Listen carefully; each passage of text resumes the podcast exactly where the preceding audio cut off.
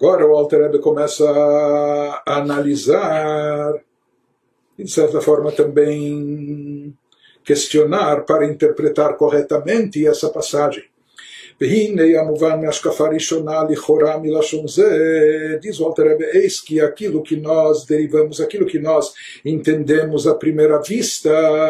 ou num, num primeiro relance, num primeiro olhar, aparentemente, o que a conclusão que nos leva a crer essa passagem, esse texto, milashon ze amamar, lechaserei madá, mas ele já vai, já vai chamando atenção, ele diz que essa interpretação superficial, essa interpretação básica daquilo que se extrai à primeira vista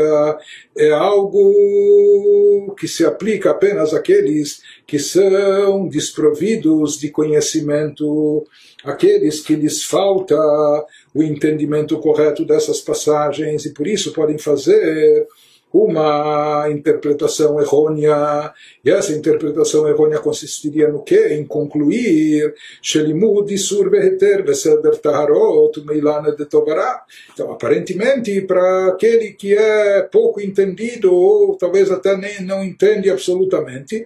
ele pode, ele pode ser levado, pode ser induzido ao erro de concluir que esse estudo daquilo que é permitido e proibido, ou de todo, de todo os tratados que compõem a seção de Taharot, de pureza e impureza dentro do Talmud, nas leis judaicas, eu podia imaginar que tudo isso é derivado, está associado com Ilana de Tovara, com a árvore do bem e mal. Diz o Alter isso é um pouco inconcebível, porque é você atribuir boa parte do estudo e do conhecimento da Torá, ou a maior parte do que as pessoas estudam hoje na Torá, que é o estudo da Mishnah, da Gemara, do Talmud, da Halachá, não é? dizer que isso está associado apenas a esse nível da árvore, do conhecimento do bem e do mal.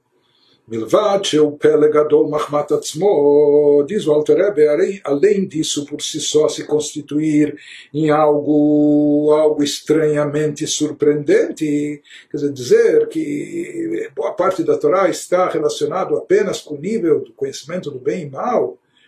Besoter Pishte Aktuvim Midrasher Abotenuzal, e isso também contradiz o sentido literal de vários versículos que constam nas Escrituras e também de diversas passagens de interpretações alegóricas dos nossos sábios nos,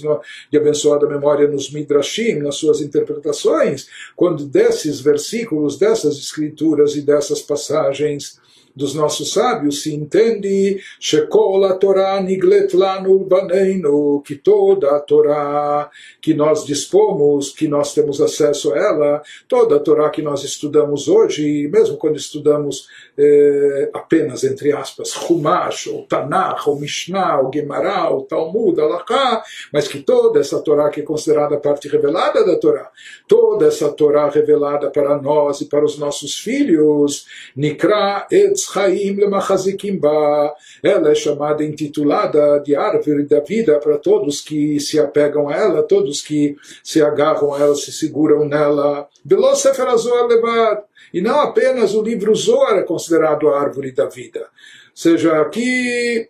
se for interpretar ao pé da letra e se for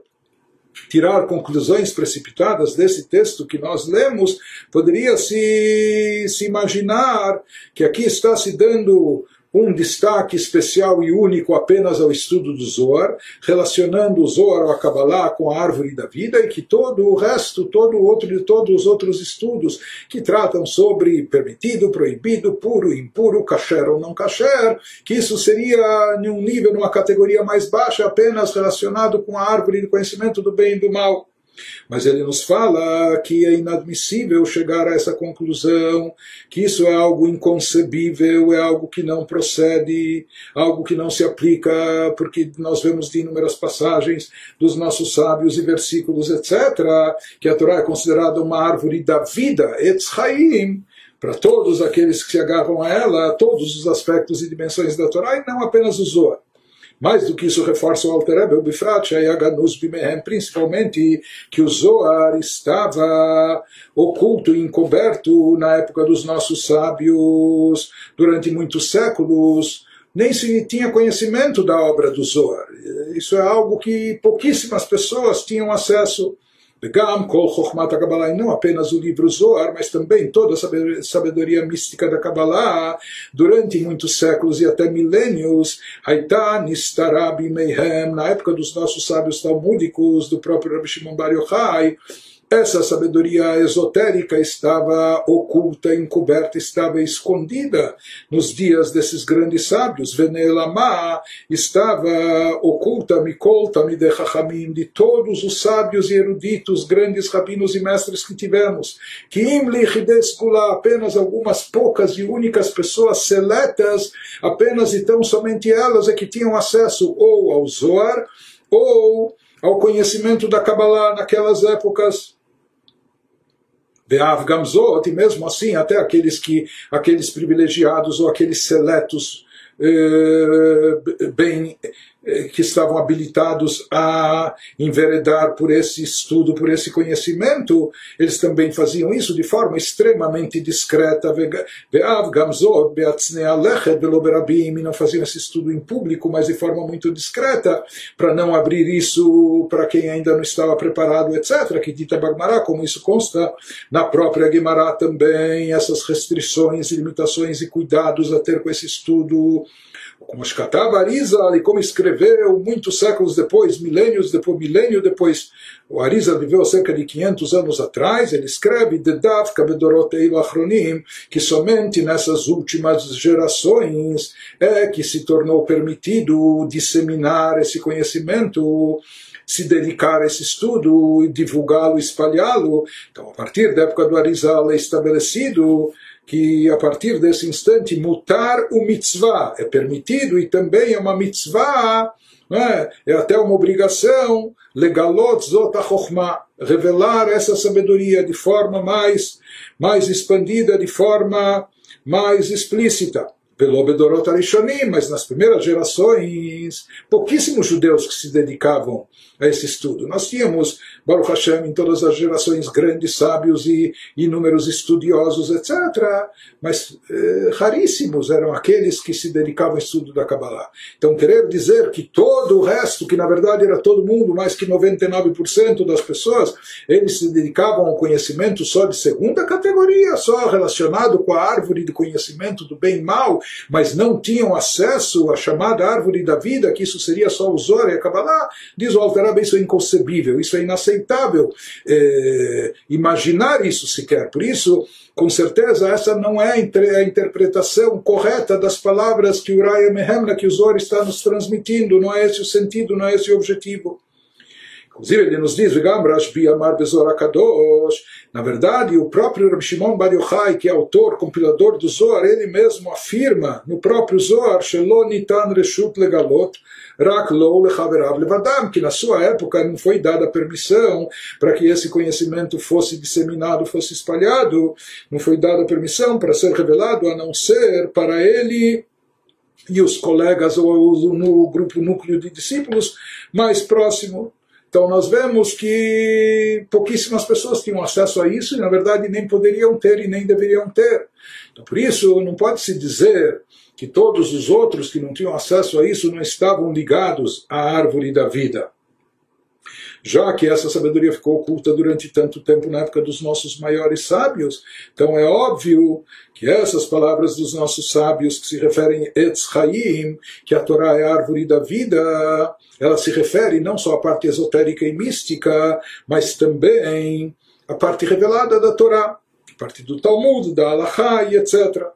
E na verdade, só em parênteses, um passant, como pode ser que nas grandes, nas gerações dos nossos grandes sábios, gerações anteriores, não se tinha revelado essa parte mística, cabalística, e nas nossas gerações atuais, nas últimas gerações, que são gerações de um nível espiritual bem mais baixo, nós não nem, nem chegamos perto, não podemos nos comparar eh, com a grandeza espiritual dos sábios anteriores, porque que justamente agora se revela essa parte mística? Então, conforme explicado pelos próprios mestres cívicos, místicos, etc., se diz que nas primeiras gerações eles não necessitavam, não precisavam fazer uso dessa, dessa poção poderosíssima que representam os estudos místicos, porque eles não eram tão frágeis, fragilizados em termos espirituais como nós somos, pelo contrário, eles eram tzadikim, pessoas elevadas, sagradas, etc. E pelas almas elevadas que eles possuíam e que atuavam, eles já estavam num nível, numa categoria tão,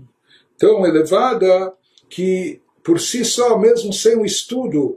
desse, dessa dimensão de conhecimento, eles já tinham amor a Deus, reverência a Deus, já tinham uma espiritualidade elevada e, portanto, eles não precisavam, naquela época, tanto não era, não era necessária a revelação dessa parte mais profunda da Torá. Por isso, isso permaneceu oculto durante todos aqueles séculos, durante todo aquele período da história. Mas hoje em dia, justamente pela fragilidade espiritual das nossas gerações, das nossas almas e pela falta de sensibilidade, dificuldade espiritual que nós temos e a dificuldade de despertar sentimentos genuínos de amor, reverência a Deus, por isso se faz necessário esse estudo e por isso esse estudo se propagou mais nas nossas gerações. Mas voltando ao nosso tema, o Alter Rebbe continua questionando a interpretação literal ou superficial, aquela conclusão eh, precipitada que alguns podem tirar daquela passagem do Rai Mehemna que associa supondo que, que apenas a parte mística da Torá, o Zohar, estaria associado à árvore da vida, mas não à parte revelada da Torá. Prossegue questionando isso ao Terebe, dizendo: Beav gamzot plianis gavá. Nos fala, além do mais, isso também representa algo extremamente surpreendente seja, é algo. Não, algo que foge completamente à compreensão, sendo algo notavelmente surpreendente, e atribuir isso Delefize, se alguém imaginasse que só a parte mística é a árvore da vida, Delefize, Ayalimu de Surve Heter. וכל שכן דיני ממונות דוחין מצוות תפילה שנתקנה על פי סודות הזוהר וייחודים עליונים ליודעים כרשב"י וחבריו. Nos diz, de acordo com esse raciocínio, לפי זה לא היה לימוד איסור בהיתר. Se a gente supor, se a gente imaginasse que apenas a parte profunda mística da Torá é a árvore da vida, a coisa mais elevada, e o resto que fica tratando sobre o que é puro e impuro, sobre o que é permitido e proibido, sobre quem é, é isento ou quem é condenável, que tudo isso então é a árvore do bem e do mal. Então, nos diz o Alter Rebbe que de acordo com isso, esse tipo de estudo da parte revelada da Torá, do permitido, proibido, etc., não deveria não deveria predominar, não deveria prevalecer sobre a mitzvah de tefilá, sobre a mitzvah da oração de rezar. E mais ainda, não só estudo do, do permitido, proibido, etc., as leis de Dinei Mamonot, leis monetárias que nós encontramos no Talmud. No Talmud existe um tomo inteiro com longas e extensas Masertot, tratados, que são os tratados mais estudados até hoje nas yeshivot, nas academias de estudo, que eles versam eh, de, sobre leis, eh, leis monetárias, leis de prejuízos, leis eh, de argumentação, quando há disputas financeiras, etc. Um diz que pertence a ele ou entre sócios, ou quem adquiriu, quem comprou e vendeu, e quem, quem tem razão, e etc. E nessas leis, ou seja, são leis não só de cunho material, mas nessas leis, ou seja, são coisas eh, totalmente somente mundanas, aqui nem é kasher puro e impuro. É dinheiro a quem, quem vai ganhar e quem vai perder. É? E mais do que isso, nessas leis muitas vezes estão envolvidas argumentações que são falsas, que são mentirosas, que não, não procedem. É? Mas as pessoas se debruçam sobre os livros, sobre os tratados que versam sobre essas leis. Isso é estudo da Torá. Mesmo que eu estou estudando e analisando aqui, eh, opiniões que tratam sobre as mentiras que as pessoas inventam no mundo dos negócios para trapacear, para eh, tirar vantagem, para se beneficiar, mas isso é estudo da Torá. Mas ele nos diz se isso tudo fosse apenas vinculado à chamada árvore do bem e do mal, né? porque envolve verdade, mentira, dinheiro, quem ganha lucro ou prejuízo, etc. Né? Então, isso não deveria prevalecer sobre a mitzvah da tefilá, a mitzvah da oração. Sabe o que é a nossa tefilá? Ele explica, sabe o que é a nossa oração? A nossa oração não são apenas textos assim selecionados aleatoriamente. Aquilo que nós encontramos no Sidur, a ordem da nossa reza, é algo que foi compilado pelos nossos sábios mais profundos, mais elevados, pelos grandes conhecedores da Kabbalah, Shenit Kenal, Pisodot Zohar, a reza, o texto da reza relacionado à ordem da reza, etc., às vezes até o número de palavras que tem em cada trecho, tudo isso foi escolhido a dedo pelos sábios místicos nossos, por aqueles que são conhecedores dos segredos do Zohar e da Kabbalah, porque se fala que embutido na nossa reza existem esses efeitos espirituais místicos esotéricos. A nossa reza produz ihudim, unificações, entre a sefirot acima, atraindo fluxos vitais de uma sefirá para outra, desencadeando efeitos eh, místicos transcendentais, né? efeitos eh, magníficos e elevados. Então ele nos diz, tudo isso é conhecido por aqueles que entendem o que é a nossa tefilá, e foi, a nossa tefilá foi elaborada, a nossa reza foi elaborada por grandes conhecedores da Kabbalah, que era Shbi, Haverav, como Rabbi Shimon Bar Yochai, e os seus colegas ou seus discípulos. Portanto, a tefilá, a reza, está muito mais associada ao, ao tema místico do Zohar da Kabbalah, e isso nos faria então supor que a tefilá é pertencente, por assim dizer, ao reino da árvore da vida não a árvore do bem e do mal, mas sim a árvore da vida. Por quê? Porque ela expressa e ela reflete os conhecimentos místicos mais profundos e elevados que estão embutidos dentro da Tfilá, mesmo que a gente não reconheça, não entenda, mas ela foi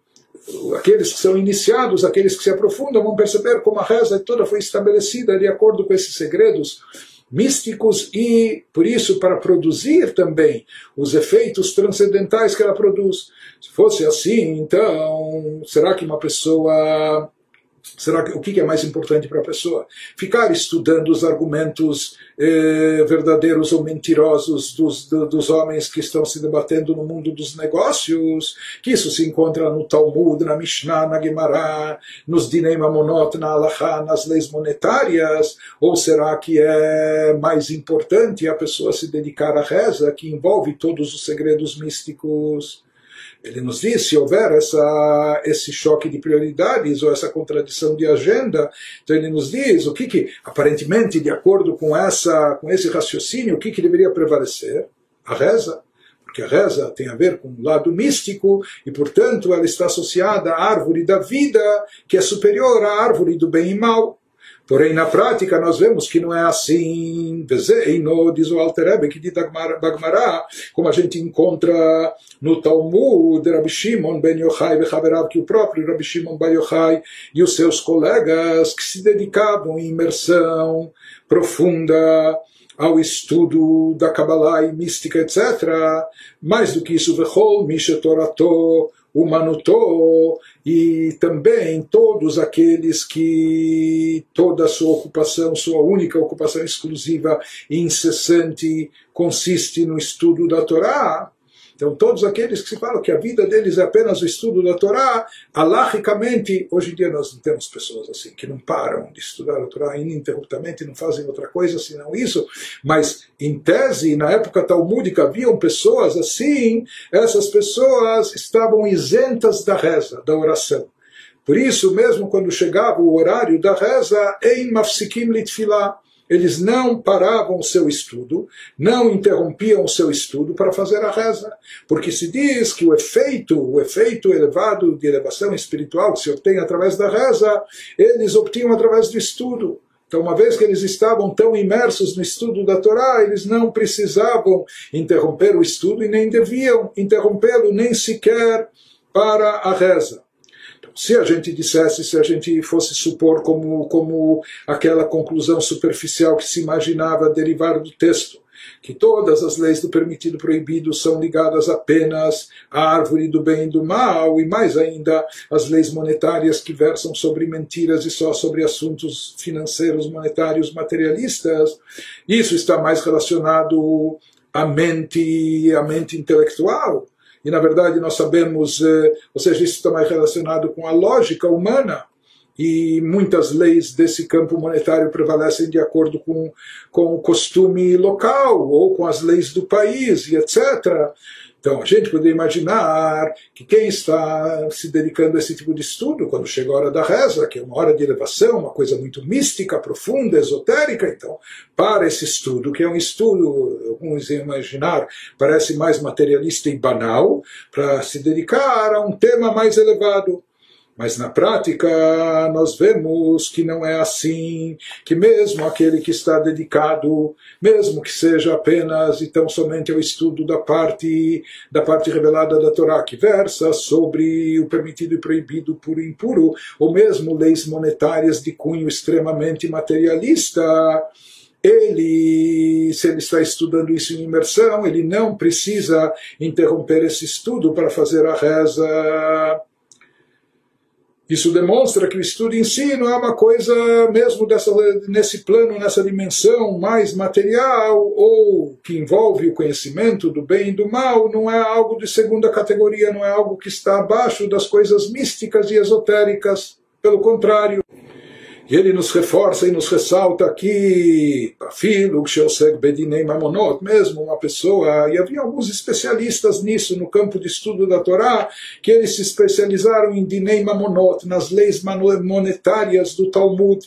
Então essas pessoas se especializaram inclusive em saber e conhecer as argumentações possíveis de indivíduos que viriam até a contar mentiras ou inventar coisas, etc. Então eles, eles usavam a sua mente analítica, o seu intelecto para se aprofundar em leis da Torá que versam até sobre as verdades e também sobre as mentiras, em temas, temas totalmente eh, materiais, relacionados ao mundo, não só ao mundo físico e terrestre, mas ao campo monetário, financeiro, etc., que aparentemente nada tem a ver com espiritualidade, muito menos com mística e o esotérico, etc. Mas ele nos diz, continua Rebbe dizendo, Vafilo Ksheosek Bedinei Mamonot, mesmo uma pessoa que esteja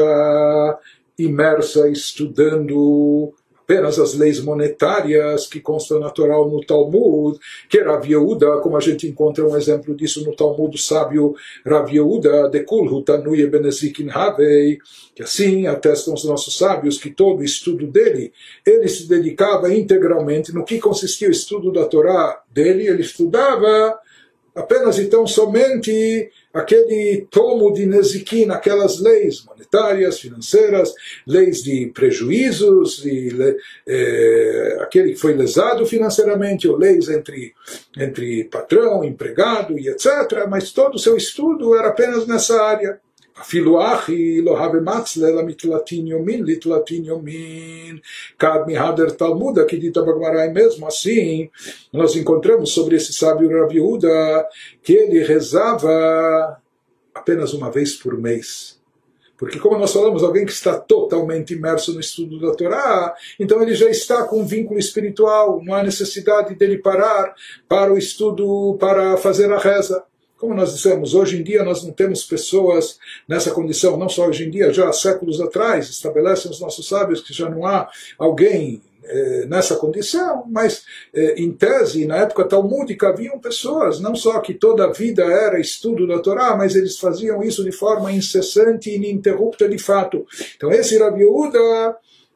por mais que ele estava se dedicando ao estudo da Torá dele, o tema do estudo da Torá não eram assuntos místicos cabalísticos, muito pelo contrário, eram assuntos monetários e financeiros, como, como, como a lei da Torá estipula e determina que devem ser as conclusões. Mas mesmo assim ele só rezava uma vez por 30 dias, quando ele não é que interrompia o estudo. Uma vez a cada 30 dias ele fazia uma recapitulação de tudo o que ele estudou no mês passado. Então, essa recapitulação, essa recordação para ele era algo teoricamente mais leve. Então, aqui eh, ele considerava isso como uma meia interrupção. Então, naquela hora, quando ele fazia isso uma vez a cada 30 dias, naquela hora ele rezava. Mas o que, que nós vemos disso reforça o Alter Ebe, é que mesmo alguém que se dedica somente, apenas e tão somente ao estudo da Torá, das coisas terrestres, das coisas materiais ou monetárias, financeiras, ele estaria isento da tefilá, da reza, que está relacionada, que ela é baseada nos segredos místicos e cabalísticos, com efeitos esotéricos, etc.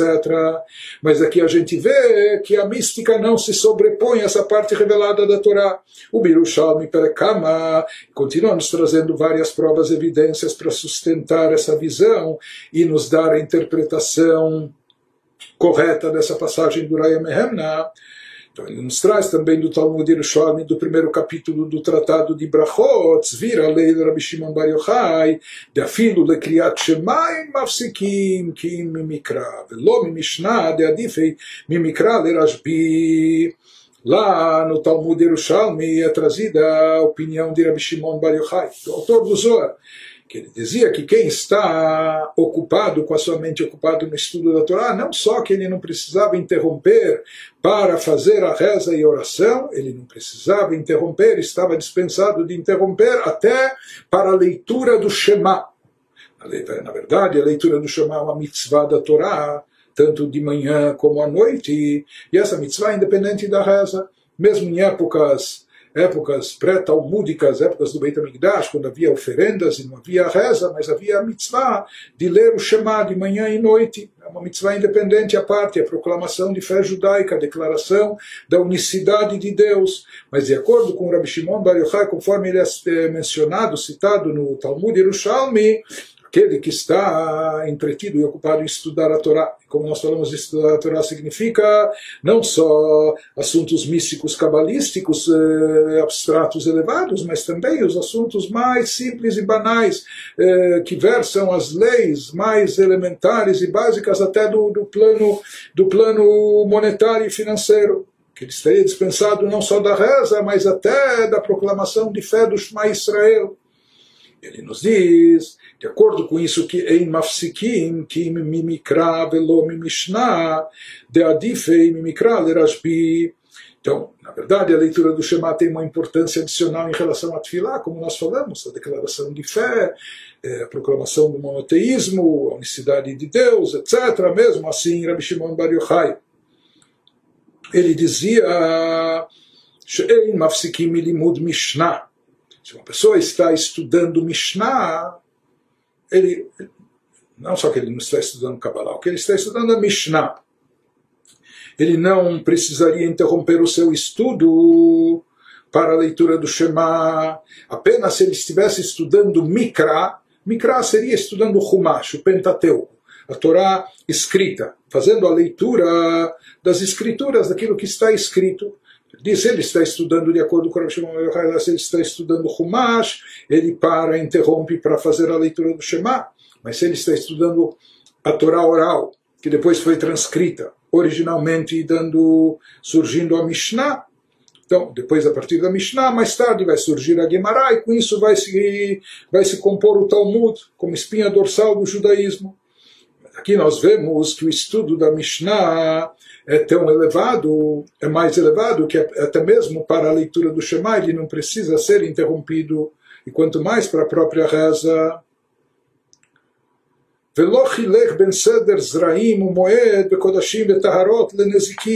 E ele nos fala aqui que Rabi Shimon Bar Yochai não traçou distinção em que tomo da Mishnah a pessoa está se dedicando, ou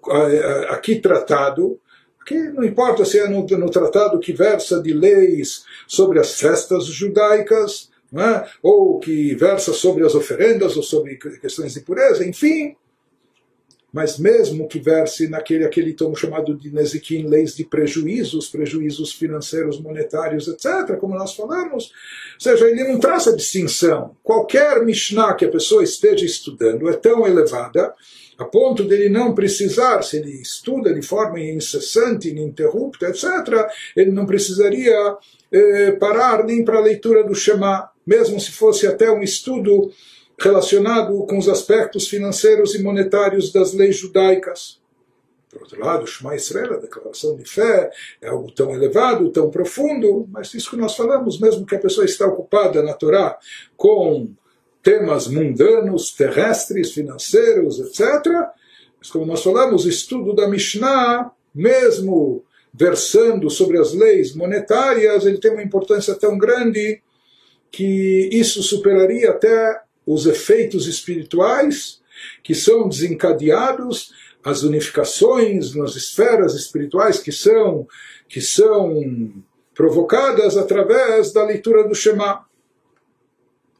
Aqui, num, num parênteses, o Rebbe faz um comentário e ele vai nos dizer que também aqui, eh, numa visão superficial, parece haver uma certa contradição e dessa citação, nós falamos que se ele está estudando Mikra, Humash, escrituras, ele tem que interromper para o Shema. Se ele está estudando Mishnah, ele não precisa interromper para o Shema. O que, que se conclui, então, à primeira vista disso? Qual estudo é mais elevado? Teoricamente, o de Mishnah. Por isso ele não precisa sequer interromper para a leitura do Shema. Ele vai nos dizer que nisso também existe uma polêmica, uma, contra, uma, uma controvérsia. O que, que é mais elevado? Estudo de Mikra do Humash ou estudo de Mishnah. Então, aqui dessa passagem do Talmud Yerushalmi se dá a entender, se leva a entender concluir aparentemente que o estudo da Mishnah é, tem primazia superior. Porém, no Raya Mehemna, em passagens do Zohar. E quem é que menciona isso no Talmud Yerushalmi? Rabbi Shimon Baruch Yochai, o próprio autor do Zohar. Numa outra passagem na obra mística, não no Talmud, no Talmud Yerushalmi, mas sim no, no, no Raya Mehemna, lá é trazida a opinião de Rabbi Shimon Bar Yochai, que o que é mais importante, o que tem primazia, Mikra. O estudo do Humash, o estudo das escrituras, a leitura das escrituras, que na linguagem cabalística ele usa numa metáfora figurativa, ele chama a escritura de Melech, de rei, enquanto que a Mishnah ele diz que é como se fosse uma serva. Isso que ele nos fala, em parênteses, depois ele vai esclarecer um pouco disso, que aparentemente aqui é uma contradição na própria opinião do, do Rabbi Shimon Bar Yochai, Besoter da Tatzmo, que na sua citação no Talmud Yerushalmi, aparentemente ele contradiz uma opinião própria dele, Mehemna, que consta em alguns lugares, Bekama Mekomot, no Zohar de Mishnah e Hishivcha, que lá no Zohar, como nós dissemos, aparentemente a Mishnah é considerada como uma serva em relação ao rei, rainha, que seria Mikra. Mikra, o Torat Moshe, enquanto que as escrituras, o Pentateuco, o estudo do Humash, que é a Torá que nos foi trazida através, através de Moshe, de forma direta, Vadaya Difa nasham. Ele nos diz, sem dúvida alguma, o Humash, estudo e leitura do Humash, das Escrituras, que isso seria superior e teria, teria prioridade acima até da própria Kabbalah. A Kabbalah, a Mishnah é chamada de serva. A Kabbalah é chamada de rainha, na linguagem figurativa do Rai Mehem do Zohar. Mas ele nos diz que o Humash, aquilo que veio através de Moshe diretamente, é chamado do rei. פרעי מהן שם. ותורה שבכתב הוא מלכה, דהיינו יסודם המלובש בזאת, כמו שכתב אריזל, e aquele nos traz em nome do Arizal,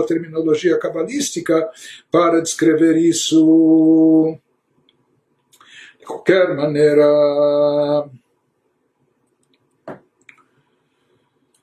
De qualquer maneira, aqui nós vemos vários níveis. Eh, nós vemos que cada dimensão do estudo da Torá eh, tem um efeito, tem uma, um alcance. Por isso ele nos diz que cada um dos níveis de estudo,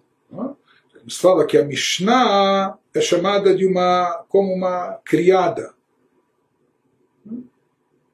empregada, criada, enfim, shifra. em contraste com o Mikra, já o Mikra chamado rei, enquanto que a Kabbalah se é chamada de rainha, isso são metáforas, na verdade, utilizadas para nos descrever as diferentes dimensões de, de efeitos ou níveis espirituais que alcançam cada um dos tipos de estudo da Torá, é? das dimensões de estudo da Torá. De qualquer maneira, agora o Alter Rebbe nos traz aqui mais um questionamento sobre aquilo que foi mencionado no, no, no trecho, na passagem do Raim Mehem acima, que lá também foi mencionado, por que associam o estudo do Talmud, da Mishnah Gemara, da Halachá, com conhecimento, com a árvore do conhecimento do bem e mal, porque ele está repleto de, de perguntas, de dúvidas, de, de questionamentos, de contestações, de discussões e polêmicas. E ele falou que tudo isso, essas, eh, essas eh, dúvidas, perguntas, contestações, são derivadas do lado negativo e do, do espírito de impureza. Mas ele nos diz aparentemente, como isso se coaduna, como isso combina com a própria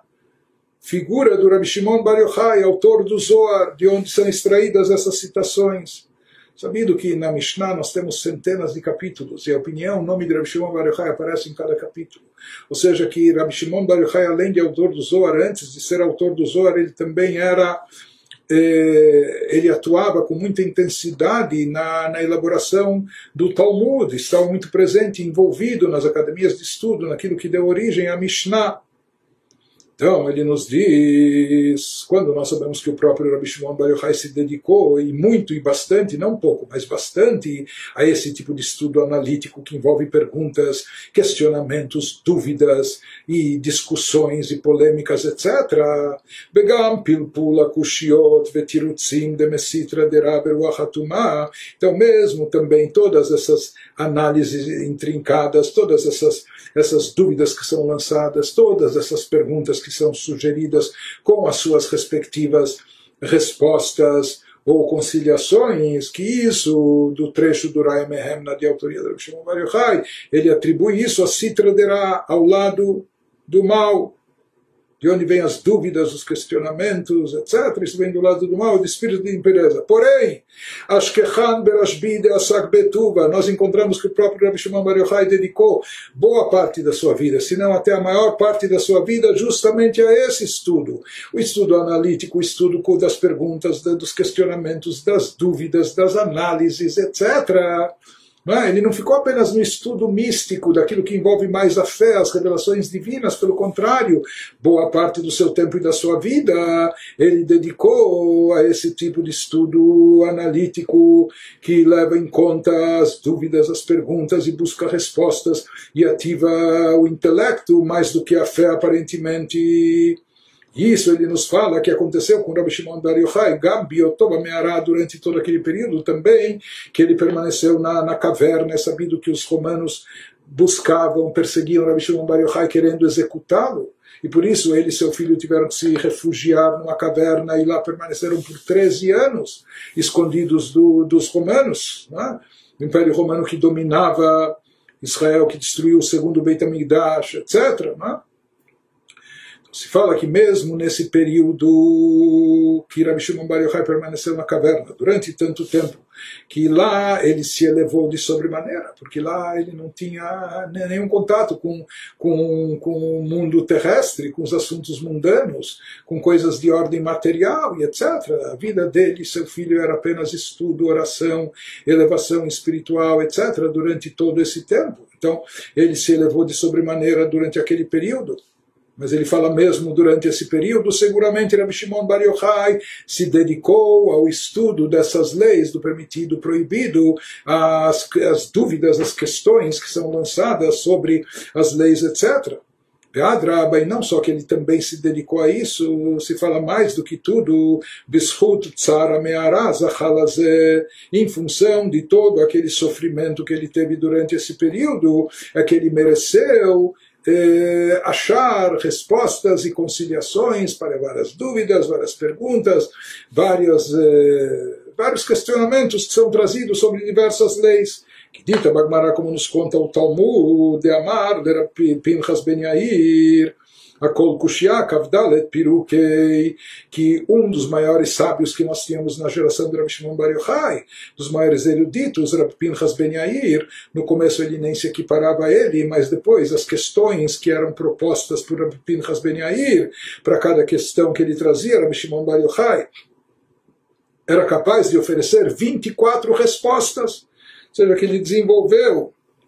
seu raciocínio, sua mente analítica, suas respostas eh, aos questionamentos, naquele período que ele estava lá na, na caverna e com todo o sofrimento que ele passou. Ve'amar lo ilu loreitani bekach. Se diz que esse Rabi Pinchas Ben Yair, quando ele viu Rabi Shimon Bar Yochai, depois de todo esse período, ele ficou, ele ficou chocado, porque ele viu que que o quanto sofrimento ele passou, que isso estava na sua pele, na própria pele, eles estavam com a pele esfolada. Se fala que eles não tinham lá roupas para trocar, substituir, cobertores, então eles cobriam o corpo com areia, com terra. Então isso causou no final feridas por toda a sua pele, por todo o seu corpo e etc. Quando,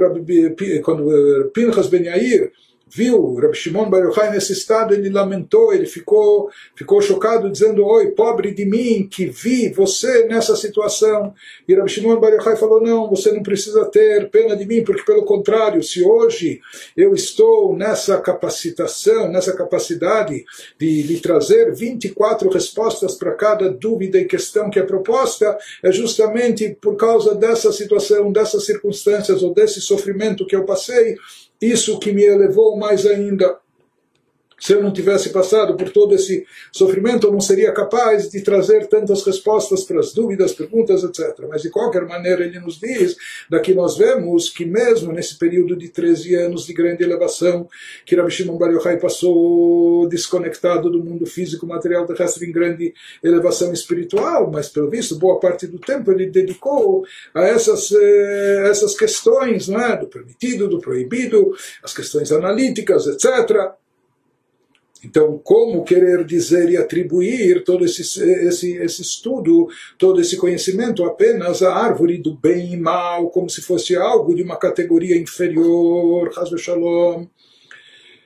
Prossegue o Alter nos diz, vegam bemet, na realidade,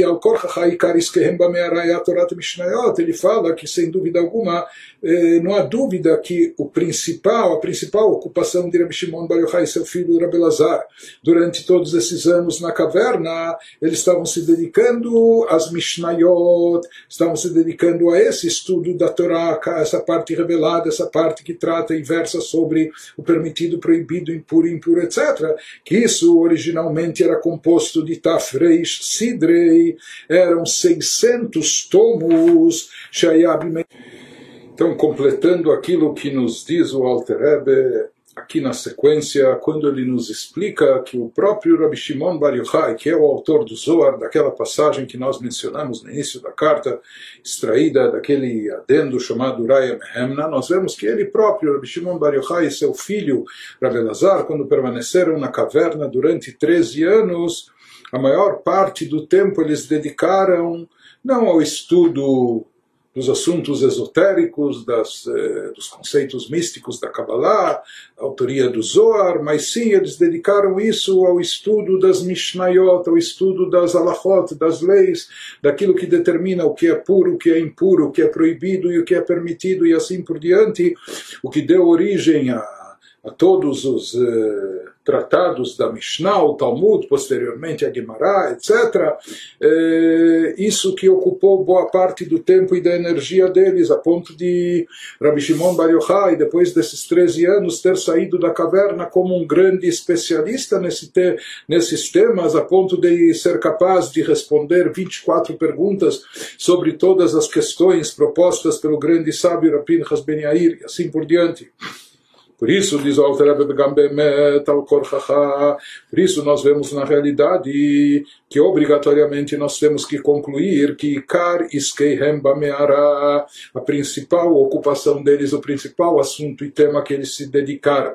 durante todos aqueles anos de permanência na caverna, refugiados dos romanos que os perseguiam, Hayat Torata Mishnayot, era o estudo das Mishnayot, que deram origem posteriormente às alachot, aquele estudo eh, que, como dissemos, que analisa o que é proibido, permitido, etc. Na época de Rabbi Shimon Bar Yochai, inicialmente isso era dividido, eram 600 tomos, Tafreis Sidrei, Sheayabimehem, Ad Rabbeinu Akadosh, até chegar a época de Rabbeinu Akadosh, Rabbi Yudah Nassi, o nosso santo mestre, que foi o compilador da Mishnah, que posteriormente ele sintetizou, eh, ou seja, ele reuniu e compilou aquilo que estava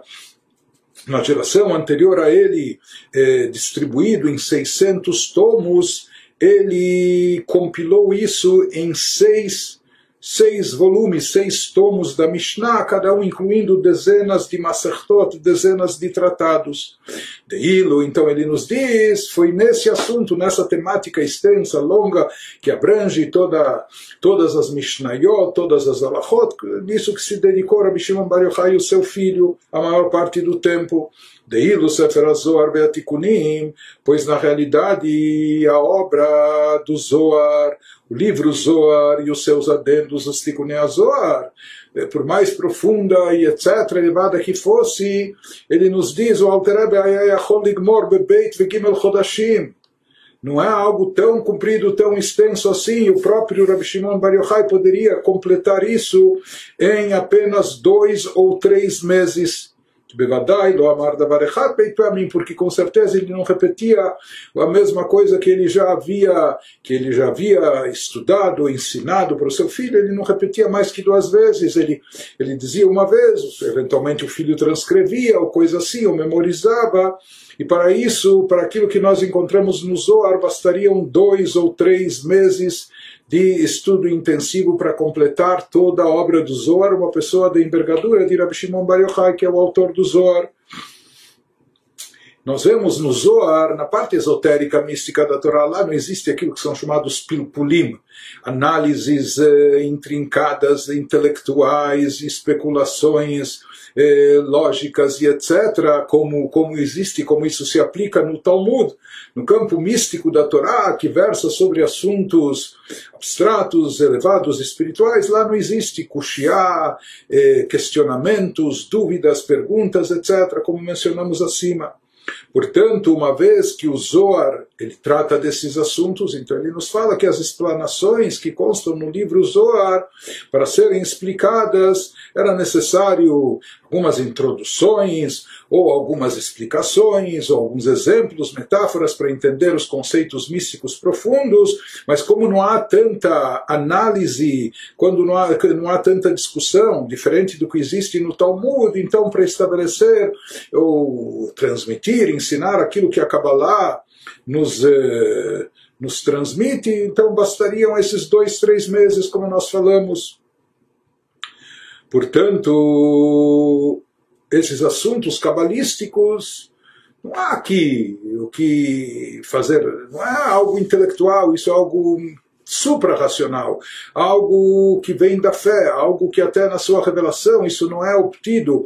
através de, de intelectualidade através de raciocínio lógico, mas sim através de revelação divina. Portanto,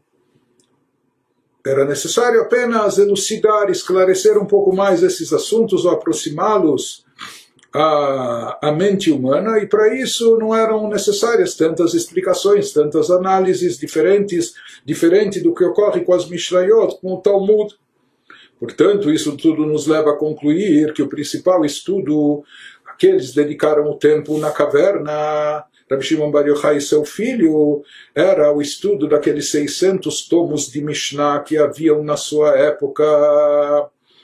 que nisso sim cabe muita análise, cabe muita discussão, existem muitos questionamentos e dúvidas propostas e que têm que ser respondidas, e mesmo depois de respondidas, há contra-argumentações, etc. Então isso pode se estender por muito e muito tempo. Portanto, ele quer nos demonstrar que é inconcebível dizer ou afirmar que apenas o Zohar ou a parte mística da Torá está associada com a árvore da vida, enquanto que as Mishnayot e o resto da Torá, da parte revelada, estaria associada apenas e tão somente à chamada árvore do bem e do mal, a árvore do conhecimento do bem e do mal, quando nós vemos que o próprio Rabbi Shimon Bar Yochai, autor do Zohar, a maior parte do seu tempo ele dedicava não ao estudo da Kabbalah, mas sim ao estudo das Mishnayot, ao estudo talmúdico, etc.